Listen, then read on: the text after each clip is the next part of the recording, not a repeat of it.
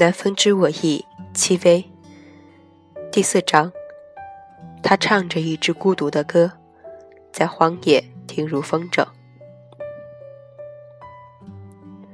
刚进酒店，大堂值班经理就朝他们走了过来。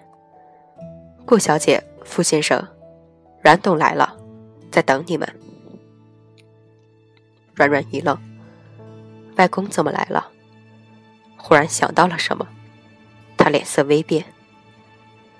经理领他们上去，进了电梯。软软按了他们住的楼层，说：“我想先回房间去洗个脸。十二，你等我，我们一起上去。”站在浴室的镜子前，看着镜中人苍白的面孔，他从包里翻出一支口红。他是从不化妆的。这支口红是风铃去年圣诞节时送他的礼物，两人一人一支，一模一样。他就在圣诞节那天用过一次。这支口红的颜色很娇艳，它抹在毫无血色的嘴唇上，令他的气色瞬间好了很多。他伸手捏了捏脸颊，扯动嘴角，露出一个微笑来，然后转身走出去。傅西周看到他擦着娇艳的红唇，愣了愣，蹙眉说：“这个颜色太艳了，不适合你。”软软低了低头说：“走吧。”阮荣生在酒店顶层有专门的休息室，软软推门进去，他正站在落地窗边，背对着他们，对他们的招呼声置若罔闻。软软走到他身边，笑着说：“外公。”您怎么来了啊？也不说一声。阮荣生没有接枪，转身拿起书桌上的一摞东西，重重的砸在桌面上。他望向傅西周，怒道：“你给我解释下，这些是什么？”阮阮离书桌很近，一眼扫过去，散落在桌面的照片映入眼帘。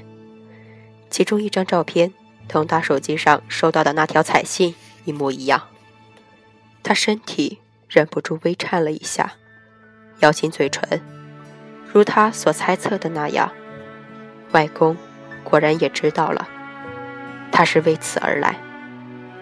傅西周走到桌边，拿起那摞照片，他脸色瞬间就变了。照片右下角有显示拍照时间，正是他们举行婚礼的那天。房间里。一时静的可怕。软软不擅长撒谎，更别说在阮荣生面前演戏了。他紧张的手心都出汗了。如果再不离开，他真的担心自己无法继续演下去。心里明明那么难过，还要假装微笑，这实在太难了。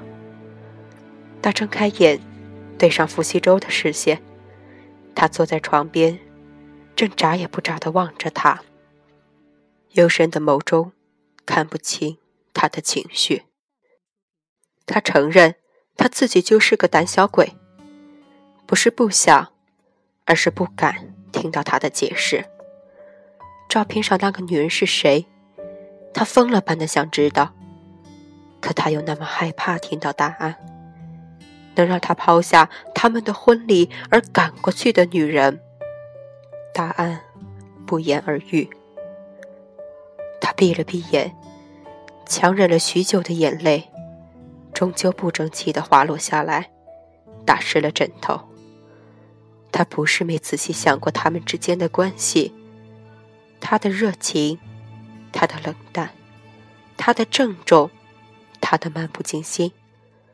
他以为他性格如此，总有一天他会打动他。他想过很多种情况，但却从没有想过最最重要的一点。也许曾想过，但他选择了忽略。那就是他并不爱他。直至这一刻，他才忽然醒悟，原来他的心里早已有了另外一个女人的位置。可是，令他更痛的是，他明知如此，却依旧无法不去爱他，无法放开他。爱这个字，写起来如此简单，这世间却有千百种诠释。别人是怎样的，他不清楚。可对他来说，爱一个人就是明知爱他会令自己心痛、落泪、伤筋动骨，却依旧无法停止。爱是情不自禁，由不得自己做主的一件事。他静静站在那里，什么都不用说，你就想朝他走过去。人在某种特定的情境下，很容易就走神，提出一些连自己都觉得意外的事情来。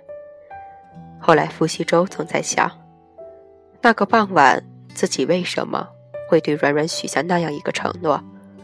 要知道，谎言在一开始就在他们的世界里存在了。